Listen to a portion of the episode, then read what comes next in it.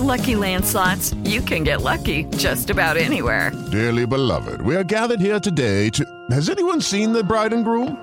Sorry, sorry, we're here. We were getting lucky in the limo and we lost track of time. No, Lucky Land Casino, with cash prizes that add up quicker than a guest registry. In that case, I pronounce you lucky. Play for free at LuckyLandSlots.com. Daily bonuses are waiting. No purchase necessary. Void were prohibited by law. 18 plus. Terms and conditions apply. See website for details. ¿Conoces la historia de las gafas de sol? Esto es Curiosísimo, el podcast con Carla Mancilla. En Curiosísimo el podcast todo nos interesa, así que escucha esto. Las gafas de sol son un complemento funcional y estético. Por un lado forman parte de nuestro look y por otro cuidan y protegen nuestros ojos. Pero su historia es un misterio y te voy a compartir las tres versiones más fuertes. Ok, primero tenemos a los romanos.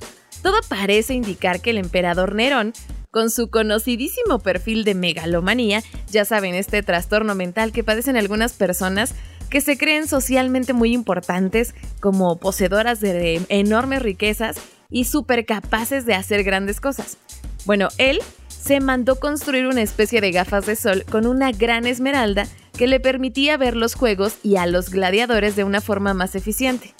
Este invento es más con una característica de protección que de mejora de la visión y no está documentada formalmente, pero hasta nuestra época llegaron algunos textos donde mencionan este artilugio. Por ejemplo, Plinio, quien fue un procurador imperial romano, en su enciclopedia llamada Historia Natural, hace mención de este objeto. Dice algo así.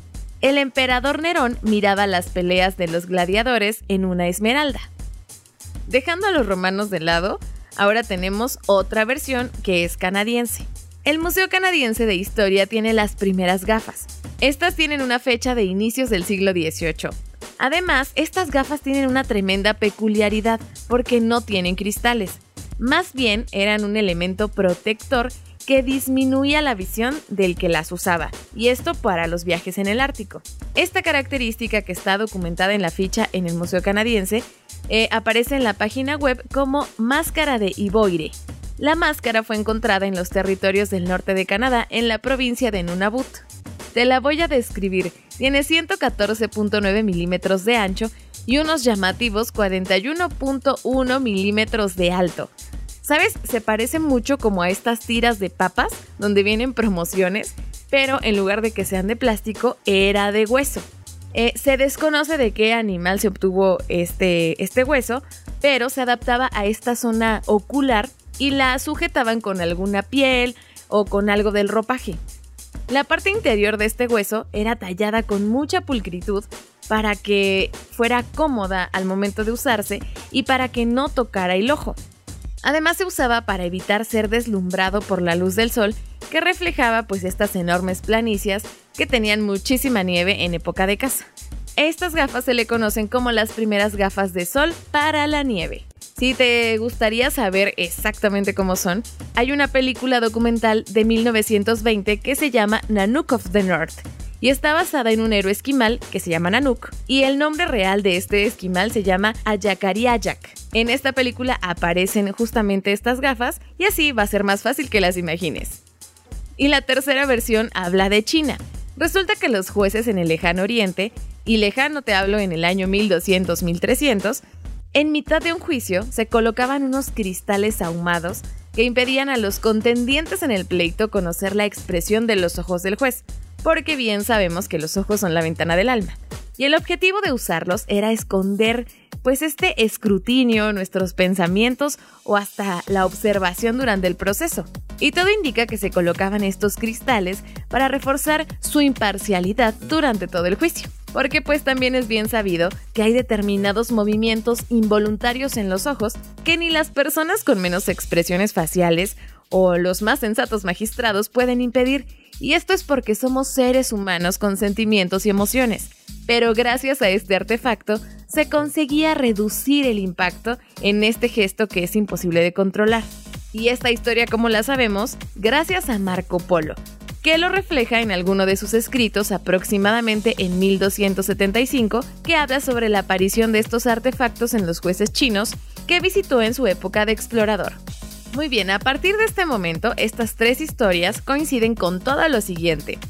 En el siglo XV, esto en Italia, se empezó a experimentar con cristales verdes para mejorar la visión. El cristal verde, además de mejorar el contraste de los objetos, incrementaba la agudeza visual. Ok, después en 1730 aparecen las famosas patitas o las patillas de los lentes y se le atribuyen al óptico inglés Edward Scarlett esta montura tal y como la conocemos ahora, donde se unieron dos cristales por una montura de metal que se recargaban en las orejas. Y bueno, hasta entonces todos los cristales se usaban como elementos ópticos que se ataban a través de una cuerda, de un lacito, de un cuero o alguna cosa similar. Y bueno, ahora en el siglo XVIII aparece James Ice que es un óptico de la época famoso por sus microscopios. Él experimentó y además lo documentó con tratar de tintar las lentes. Y bueno, esto fue a partir de seguir unos estudios del siglo XV, porque James sostenía que la inclusión de colores en los cristales, eh, además de mejorar la visión, la agudeza visual de las personas, también servían como elementos de protección ante tanta luminosidad. Y de nuevo tenemos un salto gigantesco en la historia.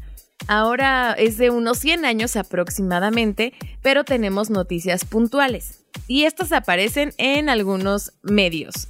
Por ejemplo, después del 24 de junio de 1891, en The Chicago Herald aparece una noticia sobre el fallo garrafal de un jugador. Se llama Rayleigh y en un partido de béisbol, luego de haber perdido sus dark glasses o sus gafas de sol antes de la recepción de una bola alta. Tenemos otra noticia más, pero esta es del 13 de junio de 1895 y aparece en el The Sioux City Journal. Habla de una tienda que está en bancarrota y ofrece sus stocks y obviamente desde una óptica, ¿verdad? En el anuncio se ofrecían anteojos, lentes de sol y lupas al fascinante precio de 10 centavos. Mientras que en la óptica en esta época se vendían entre 50 y 75 centavos. Y ahora hablemos pues de este mundo moderno, ¿no? Es hasta 1929 cuando Sam Foster, fundador de la empresa Foster Grant Company, vendiera su primer par de gafas de sol. Y bueno, esta rápida evolución en diseños y formas hizo que el invento fuera rápidamente absorbido por la industria del cine de aquella época, que vieron en el nuevo elemento una forma de descansar la vista de los interminables rodajes y de los potentes focos. Y es que los arcos de luz que entonces eran tan luminosos, dejaban casi ciegos a los actores en cuanto se encendían, eran demasiado potentes estas luces. Entonces algunos actores empiezan a aparecer en portadas y en entrevistas con gafas de sol. Y así es como las convierten en un objeto de deseo, pues para las mujeres y los hombres, ¿no? Porque ¿quién no se imagina tener un estilo de vida tipo Hollywood? O sea, pues todos queremos ser así, ¿no? Despuésito aparecen en 1936 las famosas gafas polarizadas. Y es que hay una compañía que estoy segura que le suena, que se llama Ray-Ban, que empezaron a usar unos filtros polarizados gracias a Edwin H. Land, que es el fundador de Polaroid. Y estas gafas que llegaron y permanecen desde aquella época son las famosísimas Aviador, y estas se volvieron un icono de la época. Desde entonces solo existe innovación en estilos, en filtros, en colores, en diseños, hasta en materiales y sobre todo en costos. Yo deseo que esta información te haya gustado. No olvides tus lentes de sol antes de salir de casa. Te recuerdo que puedes escribirme al Twitter. Me encuentras como arroba carla-mansilla, carla con K y doble A al final. Mándame tus dudas, tus inquietudes, todo lo que necesites para investigar y nosotros lo buscamos. Gracias por estar en este episodio de Curiosísimo. Aquí todo nos interesa. Yo soy Carla Mansilla. Cuídate, un beso. Adiós.